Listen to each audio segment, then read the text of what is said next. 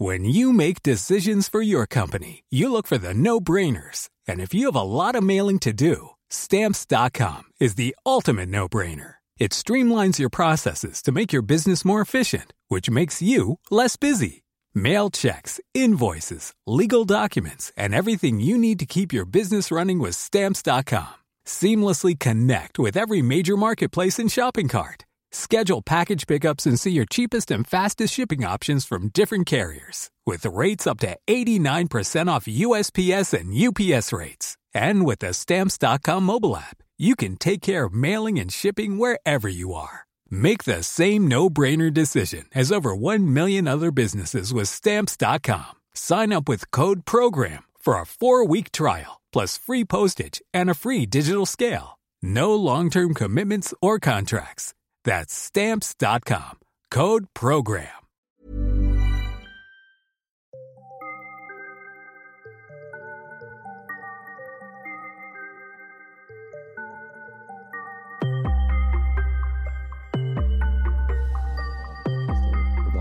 Ça fait plaisir. Merci Euh, à toi. Alors, tu- je précise, tu as, tu as un masque, mais tu n'as pas le Covid. Non, A priori, si on, peut, on peut se fier au test ou pas. Voilà. C'est Fred Cham. Excellent humoriste, pote à moi, euh, qui en ce moment a une bronchite, hein, c'est ça? Ouais, j'ai une euh, petit Est-ce truc. que t'es- qui- Est-ce que- est-ce que tu es sûr? Le, le test me l'a dit. Le test, ça va dire c'est le test qui prend plusieurs, plusieurs jours Mais je voilà, je fais pas non plus trop confiance à ce genre de test. euh. Bah, De toute façon, si je mets en ligne ton podcast et qu'après il n'y en a pas pendant 3-4 semaines, c'est que On saura- on saura ce qui s'est euh, passé. ça. Euh, bah, ça fait longtemps qu'on s'est pas vu, il me semble.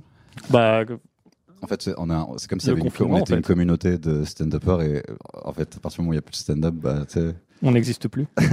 on peut même pas aller se poser boire des verres euh, pour discuter, tu vois, pour tester des vannes. Euh, Qu'est-ce que tu fais en ce moment, du coup?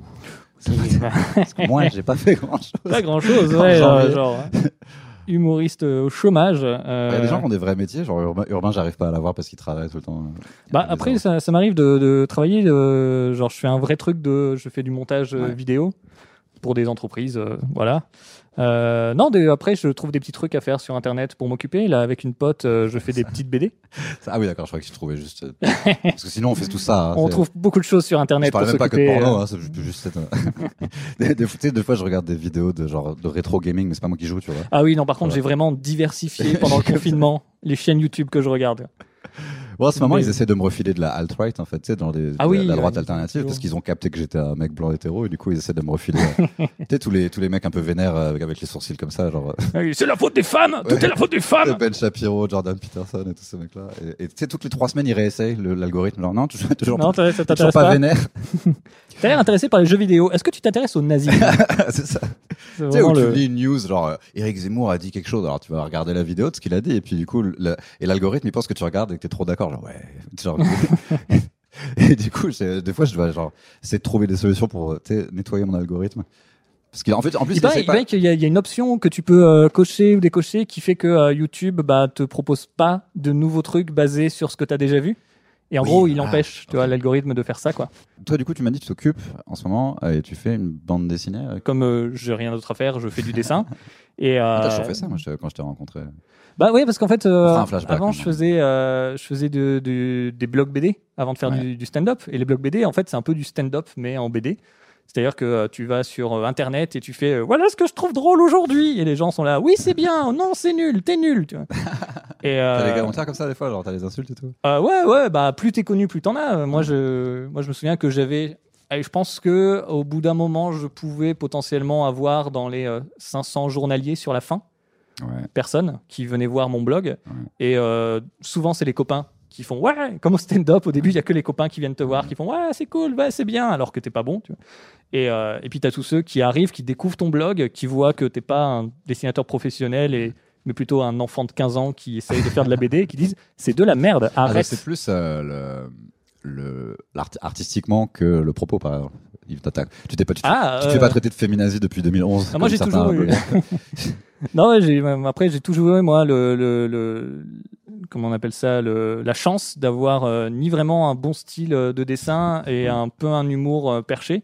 Ouais. Ce qui fait que c'est très dur de me, de me critiquer avec des a priori. Faut vraiment que tu détestes ce que je fasse de manière assez précise pour me le dire, quoi. Sinon, juste tu t'en fous, quoi. Parce que là, là ton, ce que tu fais en ce moment avec, euh, avec ta pote, ça s'appelle comment? C'est ça s'appelle Ils abusent grave. Ouais, donc on, a, on le fait sur, sur Facebook et Instagram. Suivez. Euh, suivez la page Ils abusent grave. Et où en fait, c'est on, elle théorise euh, des, notamment comment médiatiquement on parle du, des rapports entre euh, féminisme et, euh, par exemple, euh, les artistes, les politiciens. La dernière que j'ai vue, c'était Marilyn Manson, hein, c'est ça? C'était bah, sur l'affaire Marilyn Manson. Après, on prend des exemples. dégoûté. En fait, tellement fait ken par ce gars. Ah, ben, oh, putain, oui, alors il y a aussi ça, le côté de euh, tiens, nos, nos, nos icônes qui en fait euh, s'avèrent être des monstres. Mais en plus, tu te fais berner par des gens. Ce mec est très intelligent, donc en fait, il va te dire juste le maximum jusqu'à la limite où il aurait des problèmes, tu vois. Et tu te fais avoir, genre, bon, bah, c'est du show, c'est du théâtre. Tu sais, il y a, il y, a, il y, a, il y a des citations où il dit il a envie de taper sa meuf, mais c'était à une époque où il était has-been et il essayait de choquer, donc tout le monde l'a fait, ah, c'est bon, tu casses les couilles. euh. Bah, c'est on, on le regardait, genre, ah, t'essaies d'être dangereux, mais tu fais pitié. En fait, il était sérieux, quoi, tu vois. Ouais, c'est bah, c'est ce qu'on expliquait là avec euh, bah, Irel, du coup, ma, mon ami qui avec qui euh, qui écrit ça, c'est que en fait c'est une vraie tactique de Ouais. euh, d'abuseurs de euh, se servir de par exemple l'art pour dire non mais regardez ça c'est la partie artistique de ce que je fais. Et euh, si vous dites que euh, je fais vraiment ça, c'est que vraiment euh, vous êtes bête parce que c'est que de l'art. Ah, Louis C.K. il a fait la même chose, en fait. On a eu Louis C.K., on a on a Woody a, Allen, il a on a- limite, il a un de ses sketchs où il confesse le même truc qu'il a fait avoir des problèmes, mais il a dit qu'il l'a fait quand il était petit, tu vois. Ouais, ouais. Donc quand tu vois les rumeurs arriver, je suis bon, bah, probablement il l'a déjà fait, euh, il a continué en tant qu'adulte parce qu'il a déjà dit clairement que. Bah, il y, a- ouais.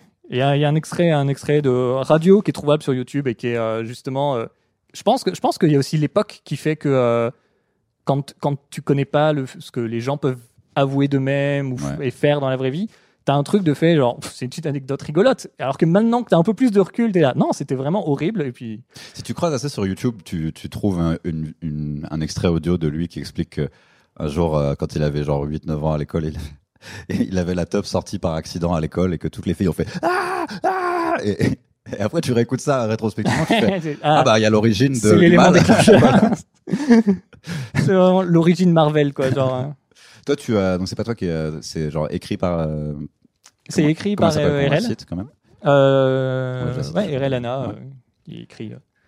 parce que en fait, mon père, il est dessinateur de BD, donc c'est un truc qui a Ah toujours été. ouais, ouais. Principalement, genre, sais, les trucs un peu belges, euh, belges ou français, ou parfois suisses, euh, qui étaient souvent des trucs un peu historiques. Je sais pas si ça te dit quelque chose, ce genre Si, de si, euh, c'est euh, Alix par exemple. Par le- exemple, il y avait- qu'est-ce qui, qu'est-ce qui marchait bien, genre les sept vies de l'épervier, des trucs comme ça, tu vois, Ouais. les aigles décapités, enfin, bah, les trucs avec les oiseaux. Et je sais pas si c'est toi ton origine de. BD, Absolument pas. ça, ouais. Moi, ouais. c'était vraiment la pure BD franco-belge. Tout Goscinny, donc. Lucky Luke, Astérix, Ah, c'est pas très loin de ça. la rubrique à braque. Ça, c'est euh, l'origine du style qui est devenu après dans les années 80. Tu sais, ce que sortait Glénat avec des gens qui avaient des chapeaux. euh, Ça se passait pendant la Révolution. Il y a eu un gros, Ouais. il y a eu un gros truc comme ça à une époque. Euh, donc toi, c'est vraiment genre la base. Ouais, mais beaucoup, beaucoup Goscinny. Je pense que mon humour est beaucoup euh, dû à Goscinny, euh, d'ailleurs, en, Ouais. en général. quoi. Goscinny, il avait un truc où il était obsédé par les jeux de mots et, et, euh, et Ouais, Uderzo les détestait ça. calembours Non, et- c'est pas ça le. Ah, ça, je sais pas, ouais. Je crois que c'était ça la, la dissension entre eux, c'est que Goscinny faisait des, des tonnes de jeux de mots. Genre, sur, euh, Astérix et Obélix chez Cléopâtre, c'est genre jeu de mots sur jeu de mots sur. euh, Ouais.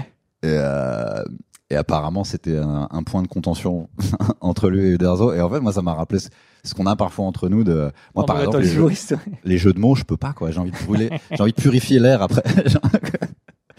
et euh, Bah, d'ailleurs, d'ailleurs, oh, j'avais envie de, de l'évoquer avec toi, Ouais. parce que à mon avis, là, c'est ce qu'on va se taper. euh, alors, je sais pas quand est-ce que ça va être euh, mis en, Ouais. en ligne, mais c'est un truc qu'on va se taper euh, si ça continue cette année avec les humoristes. C'est les blagues ironiques de où tu où tu dis que t'es islamo-gauchiste. ouais. Et moi, ça m'énerve déjà parce qu'en fait, Je crois que j'ai écrit un truc comme ça. Mais oui, c'est genre, avec euh, la ouais, tout ça. Et en fait, genre, moi, ce qui m'énerve, c'est qu'en fait, on, en faisant ça, là, quand plein d'humoristes vont sortir et dire le mot islamo-gauchiste constamment, Je pense qu'on valide. en fait, on valide le mot. On fait la promo du Et on valide le ouais. concept, tu vois. Même si on dit, genre, Hum, c'est ironique parce que euh, c'est un, un concept qui n'existe pas. C'est, euh, Ça a aucun sens déjà. euh, de... Mais c'est pour ça. En fait, comme ça n'a aucun sens, ça peut englober n'importe qui. Ouais. Et ça va surtout, plus ça va être considéré comme c'est pas bien, plus on va pouvoir le mettre sur des gens qu'on veut faire sortir, tu sais, dont on veut euh, bloquer le discours. Bah, c'est la façon de canceler de la droite. Et moi, je, moi, je, je- je- voilà, si jamais il y a des humoristes qui écoutent ça, je, enfin, pas cette je pense qu'on peut utiliser ce terme, mais qu'il faut faire très attention avec l'utilisation ironique, parce qu'en fait, l'utilisation ironique, elle invalide pas le terme. ils vont de toute façon te traiter d'islamo-gauchiste à partir du moment où Oui, t'es oui. juste un tout petit peu progressiste, même sur un truc qui a rien à voir avec ni la politique, la droite et la gauche, ou l'islam ou la religion, quoi, quelle qu'elle soit. Si tu dis, euh, ah, je trie mes déchets et je crois les meufs quand elles disent qu'elles se sont violées, ah, t'es un islamo-gauchiste. Enfin, tu sais, genre, ça devient un, un mot complètement, euh, Bah parce qu'il a, il jamais eu, il a jamais eu de définition, donc Ouais. euh, il va juste englober de plus en plus de gens tant que les humoristes continuent de l'utiliser ironiquement. voilà, je mets tout sur la faute des humoristes. euh, je pense que c'est déjà, ça, là, là, en plus, tu- commences à voir des gens qui en parlent comme si c'était un truc qui existait vraiment. Genre, Mais je oui, c'est ça qui me. Mais moi aussi, enfin, moi je dis ça parce que c'est un truc qui m'agace, c'est que moi aussi le réflexe, c'est que j'ai envie d'utiliser ce mot maintenant parce que c'est immédiatement drôle pour les gens qui font partie bah, de ma bulle à moi. Ouais. Mais il y a des gens dans d'autres bulles pour qui ce mot euh, signifie vraiment quelque chose de horrible. C'est marrant que t'arrives à anticiper les- c'est marrant d'essayer d'anticiper les, les blagues que les gens vont faire pendant qu'on peut pas faire de blagues. genre. Ouais, c'est vraiment l'humoriste en confinement, c'est genre tous les autres sont en train d'écrire des blagues là-dessus, comment je peux essayer de faire des blagues sur mon propre Bah, truc? Ce que j'ai observé, moi, je me suis pas mal amusé entre les deux confinements. C'est peut-être pour Mm. ça qu'on a été reconfinés d'ailleurs. Enfin, pas moi en particulier, mais ça, tu vois. Ouais, c'est que tout le monde s'est dit c'est Vers, fini vers octobre, quand ils ont dit on ferme, je dis bah oui, effectivement, on est des connards, on est, on remplis en- en- sans masque avec des frites et des, et des D'accord, genre pendant l'été, on était tous dehors sur les terrasses à se dire oh bah c'est sûr hein, vu comme on est dehors sur les terrasses ils vont reconfiner en septembre hein, c'est sûr et pendant ce temps le gouvernement on pouvait pas savoir Euh, parce que mo- moi, ce que j'ai constaté, c'est, enfin, il y avait quand même. Bon, après, c'est dur de trouver d'autres choses sur lesquelles écrire, mais c'était vraiment tellement que des vannes sur le Covid. J'ai fait. C'est- devenu ça le stand-up bah hein, fa- fallait que les gens ça c'est comme, comme dit bah, Joseph Roussin que tu vas avoir dans un autre podcast mais euh, c'est que c'est euh, il faut parler de ce que les gens vivent en fait et de ce que aussi toi tu vis tu vois. C'est vrai que tu, tu vas pas anticiper de faire des blagues sur ce qui se passe dans le monde post-Covid. Non, mais ce que je me demandais, c'est est-ce que finalement, euh, ce- cette crise-là peut pas mettre en lumière des problèmes plus larges, des problèmes plus larges et, et qui existent depuis plus longtemps, qui sont un peu la cause de ça, ou, ou les, ou quelle est Tu la pourrais faire des blagues sur la déforestation par exemple. Non, mais par, par exemple, là, je parlais de, tu sais, de l'algorithme YouTube ou de trucs comme ça. Enfin, il y a plein de trucs qui se passent autour du Covid qui sont symptomatiques de quelque chose, tu sais, de ce qu'est la société euh, et ce Mm. comment elle évolue. Enfin, en gros, en gros, euh, est-ce qu'il n'y a pas moyen de prendre du recul et de, enfin, le- Covid peut rester en arrière-plan parce qu'il est là. De toute façon, tu, Ouais. peux pas nier. on va pas le Mais est-ce que ça devient le seul truc dont, dont il y a à parler alors même que, par exemple, bah, il y a des, il y a des classes sociales qui en profitent pour s'enrichir pendant que d'autres moins et qu'il y a peut-être des trucs sur l'économie. Enfin, il y a peut-être, tu vois, d'autres euh, sujets à aborder en, par- en passant peut-être par le Covid ou en commençant avec le Covid, mais sans, sans que ça soit juste euh, un peu toujours les mêmes. Euh, du coup, moi, je, je crois qu'on s'est rencontrés le soir des attentats de Charlie. J'essayais de sortir de la politique. Mais... ah ouais attends en fait, euh, non, le- il me semble Attends. que non, ou alors c'était Joseph Roussin. Je vous confonds tous les deux. Plutôt, ouais, parce que, attends, moi j'étais. Non, moi, moi, non, les attentats de Charlie, moi j'étais déjà depuis euh, plusieurs années à Paris. Ouais. Et euh, j'ai commencé le stand-up ma deuxième année euh, sur Paris. Et euh, on s'est croisés, on se croisait sur les petites salles. C'est quand il y avait un seul comedy club et que des. Moi, ce que je me souviens, trucs c'est que dans les c'était, bars, euh, c'était peut-être pas le soir de Charlie, mais c'était la même salle où j'ai rencontré Joseph, qui était un- le grenier du théâtre du gymnase. Ça. Ah ouais. Parce que C'était un open mic, mais pas un open mic. euh, tu sais, comme il y a maintenant, où là, les gens, ils viennent là, puis ils, testent des- ils ont écrit des blagues, et ils les testent, puis des fois, c'est drôle ou pas drôle. Là, c'était vraiment genre, limite, de cette soirée-là, t'étais le seul mec qui a fait du stand-up, je crois. Je sais pas si tu te souviens. Ah oui, T'as c'est un- T'as un souvenir de tes Euh. premiers open mic parce que je te jure que c'était folklore. Et les gens s'en souviennent pas de ça parce que c'est un souvenir qui va être perdu. euh, Ah, moi j'ai plein de vidéos, j'ai plein de vidéos, plein d'enregistrements de cette période-là. Oui, mais t'as C'est- pas d'enregistrement des autres gens qui, qui ont partagé la salle avec toi ce soir-là. Ah, Juste pour- peut-être. Des fois, juste, tu sais, si tu allumes la caméra de, pour la personne qui passe Oui, avant oui, toi oui. pour être sûr de choper ta performance, et là, tu as celui d'avant et t'es en mode. Je crois que je vais pas filmer. euh, Parce que moi, je m'en souviens toute ma vie. Cette... c'est genre, il y avait genre des, des perruques à foison. Ouais. Euh, il y avait, je me souviens, il y avait un duo qui avait des, des une perruque et des seins en noix de coco. C'était des gars. Hein. Euh, où il y a un gars, je sais pas, il avait une perruque longue comme ça et il a craché des, il a craché des tucs. Genre, il a mâché des tucs et il a craché par terre. Et ça, en fait, tu voyais vraiment n'importe quel un mec qui était bourré, qui avait écrit des vagues. Je ouais, j'ai pas envie de le faire en fait. Puis euh, c'est comme ça pendant 10 minutes. Je- ça, ça, je pense, je pense que cet humour-là va continuer à exister dans, dans ce genre d'open mic qui continuera d'exister aussi. C'est juste que le stand-up, au bout d'un moment, il a dit non, mais je veux pas être associé à ça. Je vais créer mes propres endroits où on va faire que du stand-up. parce que tu sais, au bout d'un moment, euh, même, c'est pas forcément stand-up, genre la forme, mais rien que quelqu'un qui a écrit une bonne vanne, même s'il est dans un personnage, on s'en fout, tu vois. Oui, bah oui, mais euh, Euh, le public qui clairement il fait ah voilà donc c'est ça ça peut être ça Mm. entre 12 mecs qui chantent avec des sabres enfin c'est tu sais, c'est du camoulox en fait ce que j'ai vu c'était je prenais des photos des fois genre mais qu'est-ce que c'est? Euh, et je pense que bon, ça, c'est un truc qu'on verrait plus trop maintenant. Euh, si, mais euh, typiquement, euh, récemment, j'étais au comment il s'appelle à- au théâtre à Lille, qui fait euh, pas mal aussi de soirées euh, Ah, scène qu'en ouverte, province, effectivement. open mic. Non, mais, mais parce que mais parce qu'en fait, cet humour-là, il reste l'humour normal pour les gens. Le stand-up, c'est encore nouveau. Ouais. Moins sur Paris. Sur Paris, ça y est, c'est devenu un truc de euh, Ouais. Genre c'est Sur les, Paris, bobos, ça- les bobos ont gagné. Ils ont gentrifié l'humour à Paris.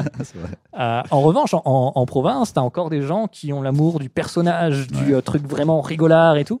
Et je pense qu'il y en aura, il y en a des bons qui vont. Rigolard, j'avais oublié ce mot. Ouais, mais je, ouais, enfin, j'ai un peu, c'est une partie de moi. Je pense que c'est parce que j'ai été élevé dans cet humour, donc il y a une partie de moi qui me dit, oh, j'aimerais bien essayer de faire ça un jour. Ah, attends, moi j'ai grandi avec Bigard, les Vampes. euh, enfin, tu vois, le- Bah, moi, beaucoup, beaucoup Le les, ouais, les sketchs où tu joues d'abord un personnage avant d'être la personne qui parle, quoi. Donc, ouais, Muriel Robin, Pierre Palmade. euh, en troisième, euh, je jouais euh, le Scrabble, je jouais l'addition. euh, on a les mêmes références. Ouais, en fait, c'est ça que les, parfois ces gens-là, tu les entends en interview nous chier dessus. Mais vous comprenez pas, on vous connaît, enfin, on était fans, enfin, tu vois. Ouais, vous avez, vous avez bercé no- notre humour en fait. Je pense, je pense qu'il y a un côté de euh, le stand-up, ce que ça a fait, c'est qu'on a amélioré, on va dire, l'humour Ouais. euh, par rapport à cette période. En revanche, on a euh, détruit la performance. Hmm. Genre, les, les stand-uppers sont allergiques à l'idée de euh, je vais jouer un personnage. Alors que ceux qui le font bien, c'est tellement plus drôle. Tu sais, nous, dans le stand-up, on a encore aussi cet aspect de, de l'humour français qui existe de, comment il s'appelle Les. euh, ah mince, euh, les chroniqueurs, le. Comment il s'appelle le- le- l'humoriste que tout le monde cite On peut pas rire avec tout le monde. Là. Stéphane Guillon. Non, à des proches. Des proches, voilà. J'oublie des proches.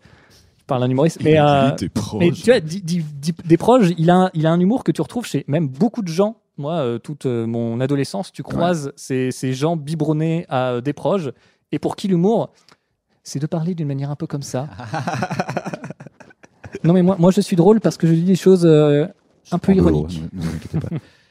Euh, ça- tu, Et- vois, tu vois encore ça beaucoup maintenant? Et, ben, et non, mais je pense que euh, la partie du stand-up qui euh, voulait se montrer euh, plus drôle que la partie euh, Ah, je m'engueule Ouais. avec ma famille Euh, Et Ma qui était à la place d'être euh, Je suis plus intelligent parce que je commente la société, bah, elle a cette énergie de, de des proches de euh. Je dois parler sans faire des fusions. Et je suis drôle parce que ce que je dis, c'est cinglant. Euh, parce que là, ça, Et- ça me revient pendant le confinement, l'idée de. Je me dis, je crois que j'étais. Parce qu'il y, a un- il y a un stade où en fait j'étais tellement genre physiquement et, et mentalement pas ouf que euh, je suis déjà en train de choper ta bronchite. euh, que euh, en fait, un- j'étais vraiment genre. tu sais, genre un peu abattu comme ça. Je, je mettais euh, vers la fin, je mettais genre le, le micro dans le pied directement et je parlais. Mm. Et j'ai- en fait, c'était cool, tu vois. Genre, ça se passait bien, je me sentais bien. Tu sais, puis des fois, t'as l'impression d'être un peu un chanteur, tu vois. Ouais. Mais à un moment, j'ai dit, est-ce que c'est pas un peu moi qui capitule, genre C'est qui lâche l'affaire, quoi. Genre, je vais jouer comme ça, des fois assis. Et, euh, et là, pendant le, confi- pendant le confinement et pendant de- depuis qu'on peut plus faire notre métier, je me dis, ah, je crois que j'aimerais bien revenir, tu sais, Avec beaucoup d'énergie et. Chris Rock euh, en, dans les années 90, tu vois, où tu, tu regardes le public, tu tournes la tête à la fin de la vanne. Enfin,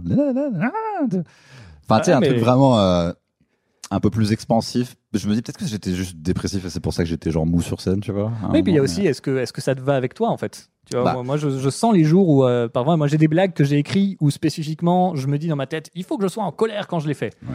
Sauf que des fois, je suis pas vu le faire crédible. une fois, ça a trop bien marché. C'est- Bah, Il y, a- y des fois où je suis crédible en colère, il y a des fois où je suis pas crédible, et en fonction de ça, tu vois que les, les gens, ils...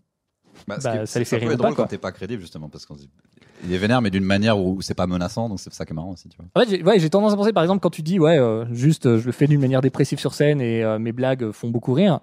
moi, j'ai tendance à penser que c'est dû au fait que quand les gens s'attendent à une performance, ils s'attendent pas à quelqu'un qui parle normalement, tu vois. Et Ouais. c'est- le côté de, putain, t'es très drôle et tu performes même pas alors que t'es sur scène. Putain, ça, c'est drôle, tu vois. Et je le pense mec que il dit des mots quoi. Ouais, il dit des mots et c'est drôle. C'est vraiment intelligent, tu vois. Et euh, mais je pense, je pense que ça, ouais, en fonction des publics, euh, t'as des publics qui s'attendent à différentes choses, quoi. Donc euh, tout ça, ça va, ça va jamais mourir, quoi. c'est juste, faudra, faudra, faut être bon dans chaque truc, c'est tout. Oui oui bah, de toute façon enfin, Voilà. moi j'ai joué dans plein de spectacles où j'étais le seul stand-upper et il y avait un peu un a priori de même du public ou des gens enfin en gros si tu fais ton taf et que t'as les bonnes vannes ça passe et puis euh, il y a aussi des publics Mm. qui peuvent rire autant à du stand-up euh, hyper référencé euh, US et tout alors qu'ils en ont jamais regardé enfin ça peut aussi marcher devant des gens qui n'ont pas forcément les références tu vois si tu le fais vraiment bien et si c'est vraiment bien écrit Ouais, bah, Euh, parfois c'est eux qui se ferment avant nous, tu vois. Des, des fois c'est nous qui nous fermons, genre il y en a marre, euh, ils veulent voir des sketchs, ils cassent les couilles. Et puis des fois c'est eux qui font ah le stand-up, euh, non.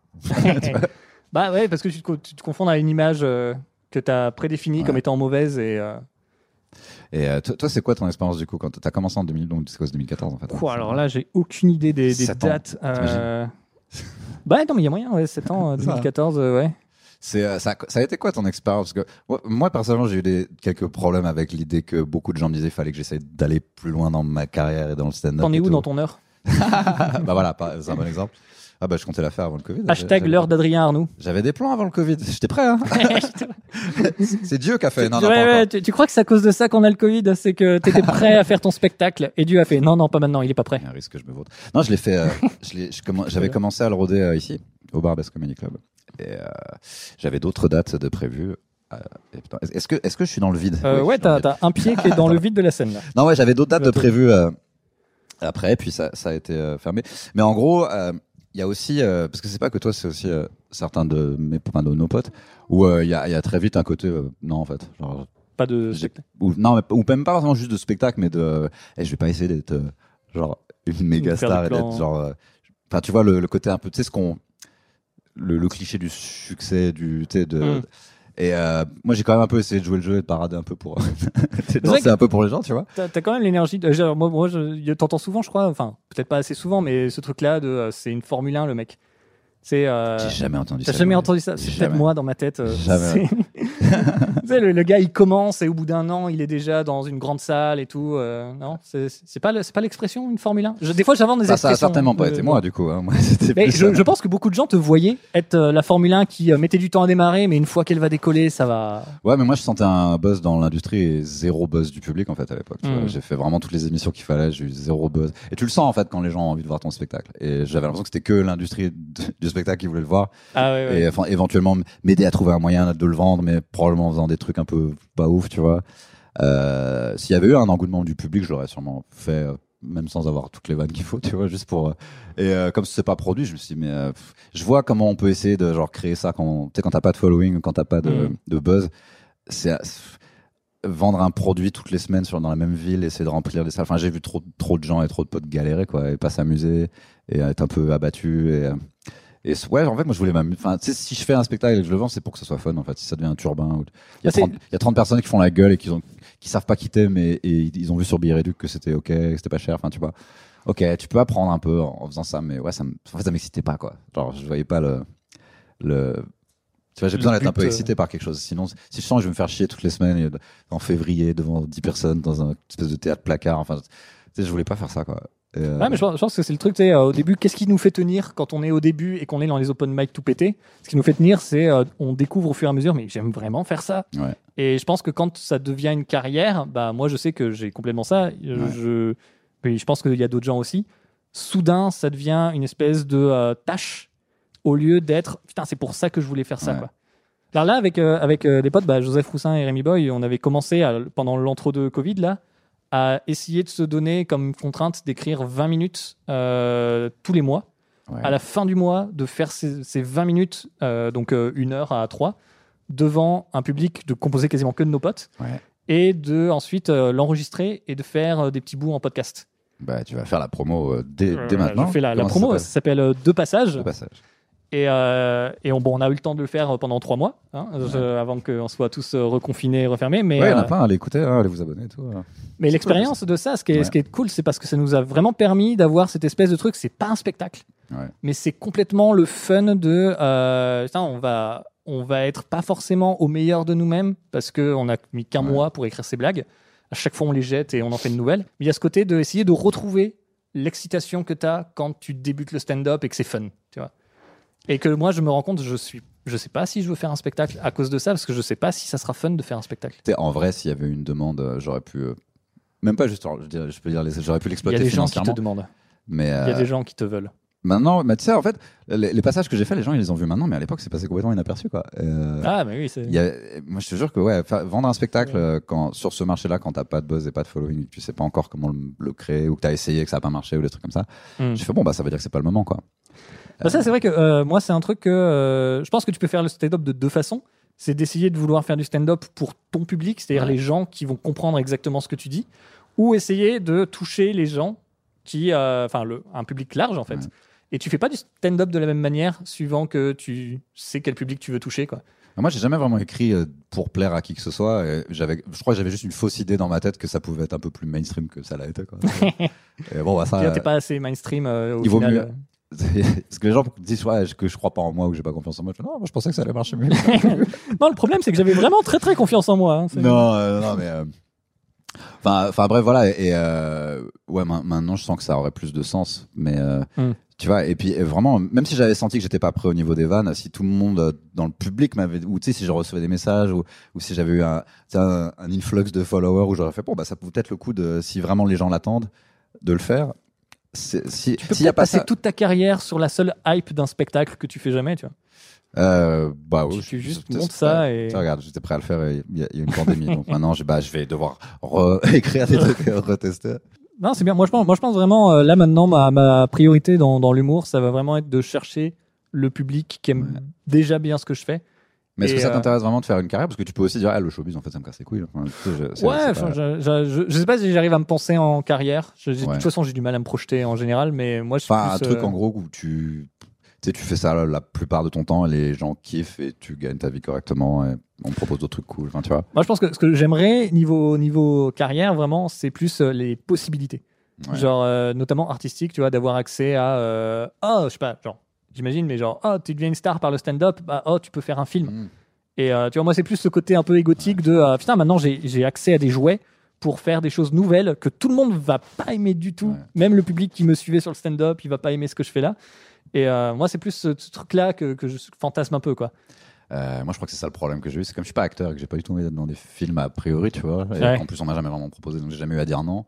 Euh, c'est peut-être ça. Peut-être. T'as peut-être un peu plus de drive pour aller plus loin dans ta carrière quand tu dis ah, il faut absolument que je joue dans tel film, tu vois. ou faut absolument- Ce serait quoi le, le, le, le rôle dans lequel tu n'aurais pas besoin de faire d'efforts et on pourrait te mettre dans un film Bah, c'est et- très simple. Tu, tu dis ah, bon, joue toi, mais le, et le texte est bien. Euh, a priori, je, je peux je sais ne pas le niquer, tu vois. À chaque fois que j'étais bon dans quelque chose où je jouais à la comédie, c'était parce que je devais jouer personne d'autre que genre moi-même et c'était déjà drôle sur le papier, quoi. Ouais. Et à ce moment-là, si mon job est juste de pas niquer la vanne, bon, ça je sais faire. Ça, ça je connais. Mais c'est tout, quoi.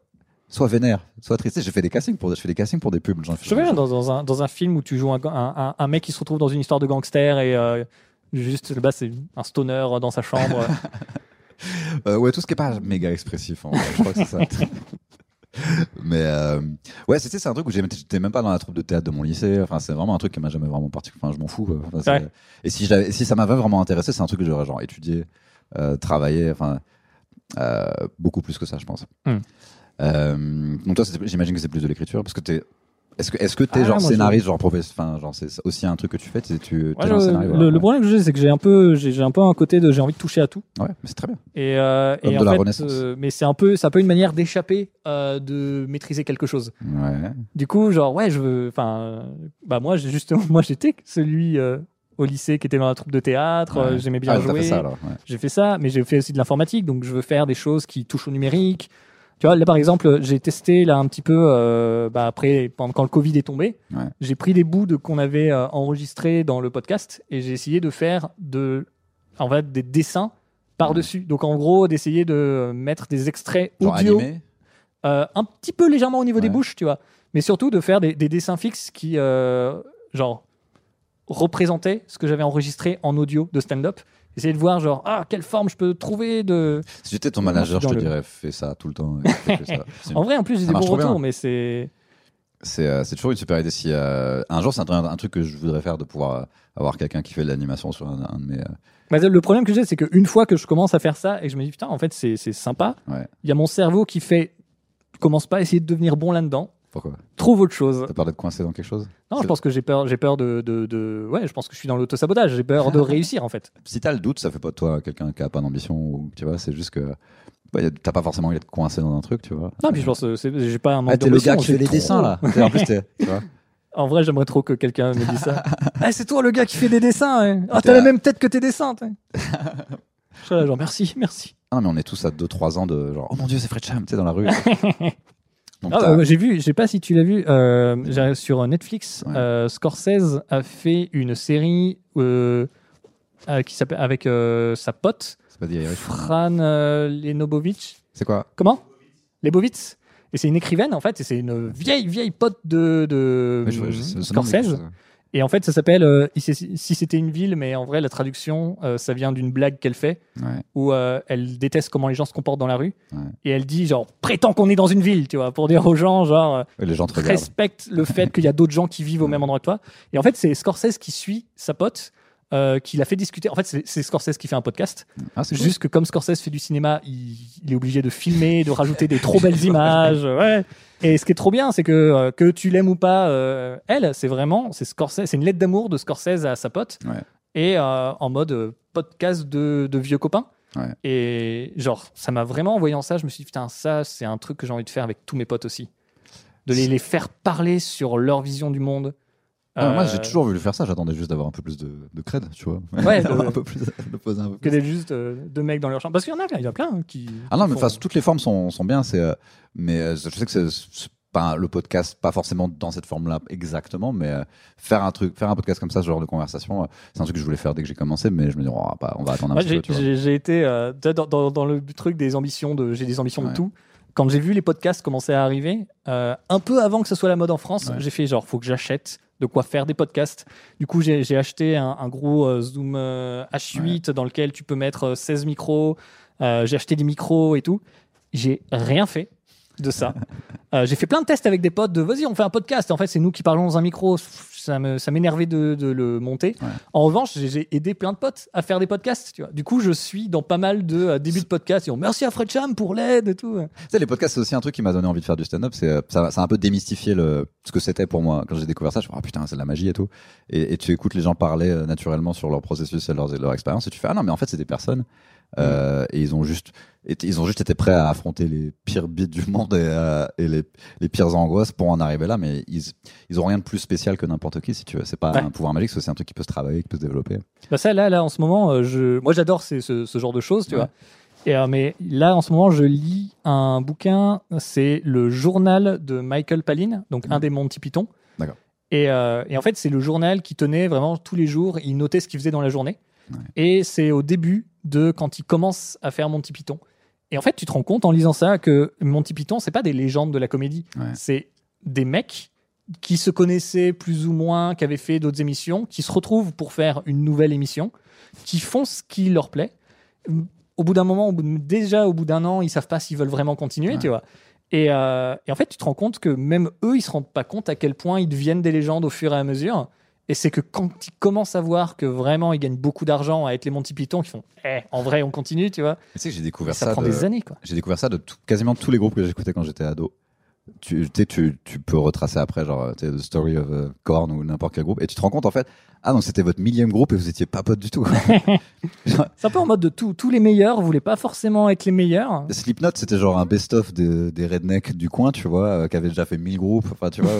Euh, et ça, en fait, tu te rends compte, ah, vous pouviez pas vous blairer. Quand, quand vous étiez au pic de votre euh, carrière, vous vous engueuliez tous Ah, les c'est jours. c'est la seule chose que vous pouviez faire et, euh, Et ça marchait, donc vas-y, on continue, quoi, pouvez faire. C'est genre un truc euh, une fois dans une vie, quoi, tu vois. Tu... et, donc, donc tes projets, bah en fait, du coup, t'as. Donc c'est plus l'acting ou le, le, le scénario que t'aimerais faire? Est-ce que t'aimerais genre qu'il y a Comme je j'ai- vraiment envie de tout faire. Ouais. Euh, le truc, c'est que là, maintenant, je commence cette année à essayer de Tu me vas poser la question de qu'est-ce que. Parce que là, je suis en train d'essayer de faire un jeu vidéo aussi. Donc, tu vois, genre, je suis vraiment en train cool. de faire Parlons-en de ça, choses. parce qu'en fait, euh, moi, en fait, ce qui s'est passé, j'ai arrêté de jouer aux jeux vidéo en 2000, tu vois, Ah ouais? Et euh, pour de, plein de raisons. Et mais par contre, tous les 20 années avant, moi non, je suis pas si vieux, mais on va dire les.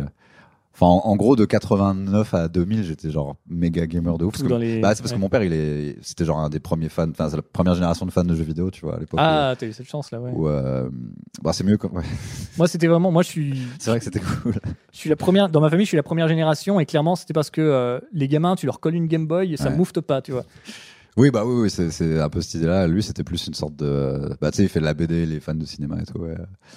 Et, euh, donc, c'est un truc, j'étais vraiment fan. Et maintenant, en fait, je redécouvre ça, mais je joue plus ça. En fait, ça m'intéresse pas de jouer. C'est-à-dire que je Hmm. regarde des vidéos sur YouTube. de- Je sais pas si c'est juste pour voir les images, genre Zelda, comme ça. ou- Non, parce qu'en fait, tu regardes et tu fais, ah putain, c'est pas des. C'est un peu cliché, c'est pas des Madeleines de Proust, tu vois. Mais visuellement, même les couleurs, le Est-ce design. que tu regardes des, des jeux récents auxquels t'as pas joué ou tu regardes des jeux deux. Il y a les- anciens Il y a les deux, parce que j'essaie de catch up, mais en fait, c'est vraiment le graphisme. Je crois que c'est vraiment juste le graphisme en fait qui m'intéresse. Ou le Mhm. design des Ouais, niveaux. où est-ce qu'on en est un peu Mais moi, quand, quand j'étais petit, je faisais beaucoup ça, de regarder. Il y avait une émission d'effets spéciaux qui, euh, enfin, de making of d'effets spéciaux qui passaient. Comment ça s'appelait? Alors j'ai aucune idée. VFX, la grande histoire, tu vois, genre Ouais, un nom comme ça, tu vois. Et, euh, et du coup, par exemple, je voyais comment on faisait les effets spéciaux pour des films comme euh, Titanic ou Ghostbusters Ouais. que j'allais jamais voir, que je voyais pas, tu vois. Ouais. Et j'étais trop fasciné par juste le processus de fabriquer des choses.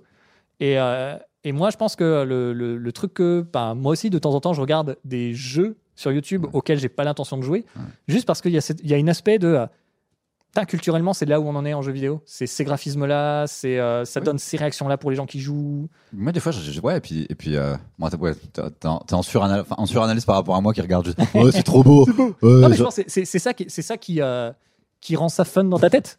Tu vois, je pense que même si tu le, le verbalises pas, ce qui rend ça fun dans ta tête, c'est le côté de euh, ah, ça remet les choses à jour. Tu sais, ça. Il y a aussi un truc où, euh, comme j'essaie de faire de la musique en ce moment, j'essaie de trouver des inspirations, euh, pas, que, pas que sonores, tu vois. Et, euh, je suis aussi des trucs chelous sur Instagram, genre des comptes artistiques bizarres et tout. et, juste, et, et, et, et je sais pas pourquoi, ouais, là, à un moment où j'avais envie d'écrire un, un bon blog de musique, tu vois, et, j'ai commencé à regarder des vidéos de gaming, et je sais pas pourquoi il y avait quelque chose t'as envie de- presque de faire la musique qui sonne comme le jeu visuellement, mais pas la musique du jeu, tu vois. Genre, Non, ce que juste tu une inspiration en un peu, ouais. voyant les images et.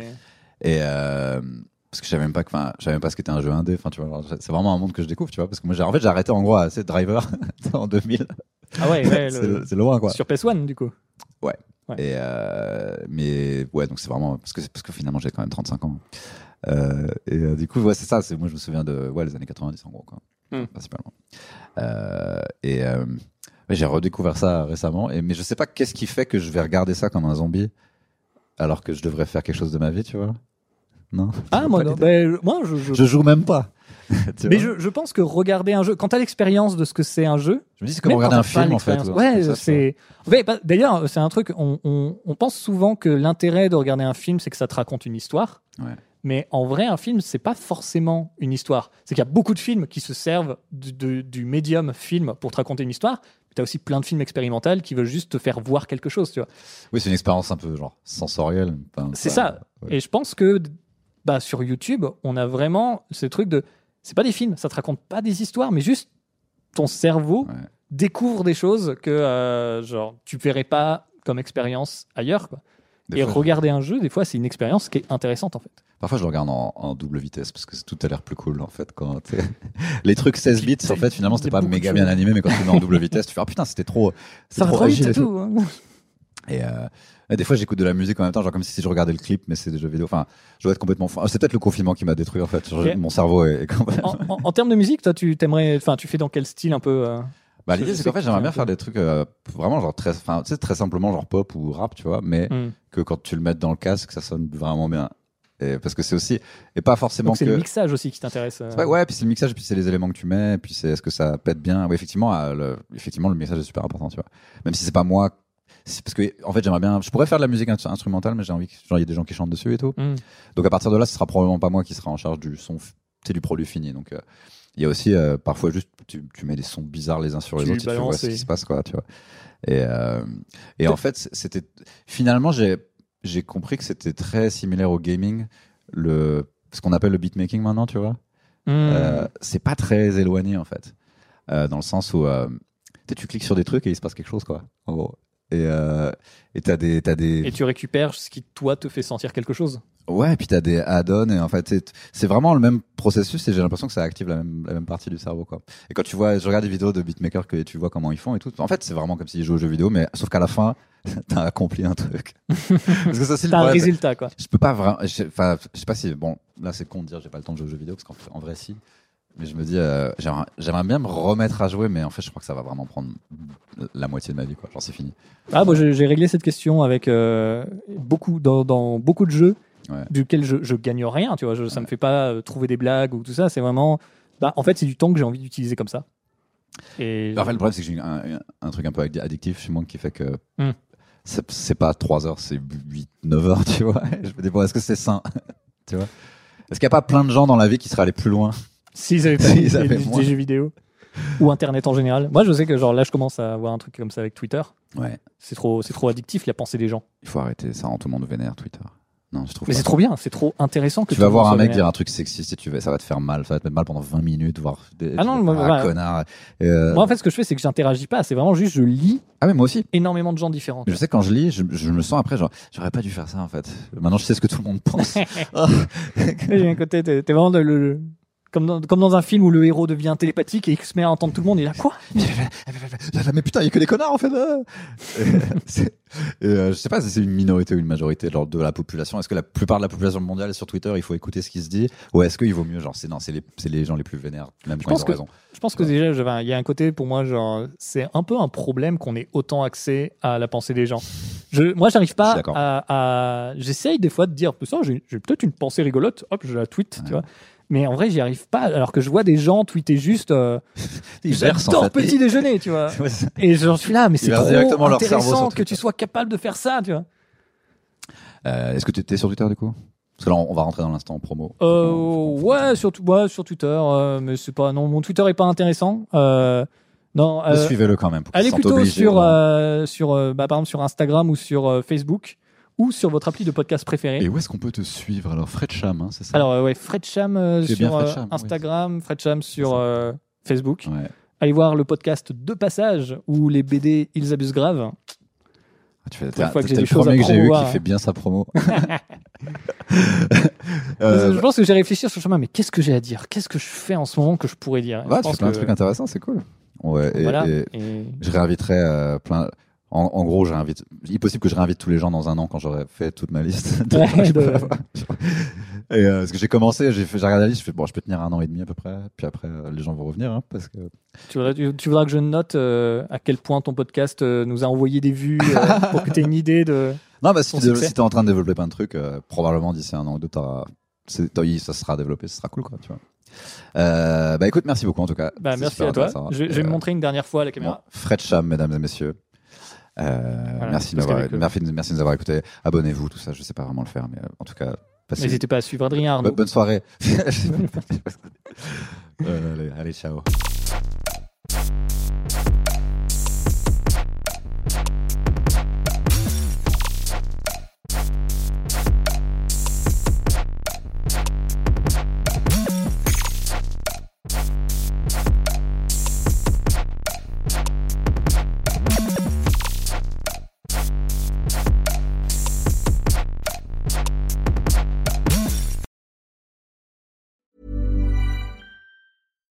Deserves the best, and there's no better place to shop for Mother's Day than Whole Foods Market. They're your destination for unbeatable savings, from premium gifts to show-stopping flowers and irresistible desserts. Start by saving 33% with Prime on all body care and candles. Then get a 15-stem bunch of tulips for just $9.99 each with Prime. Round out Mom's menu with festive rosé, irresistible berry chantilly cake, and more special treats. Come celebrate Mother's Day at Whole Foods Market.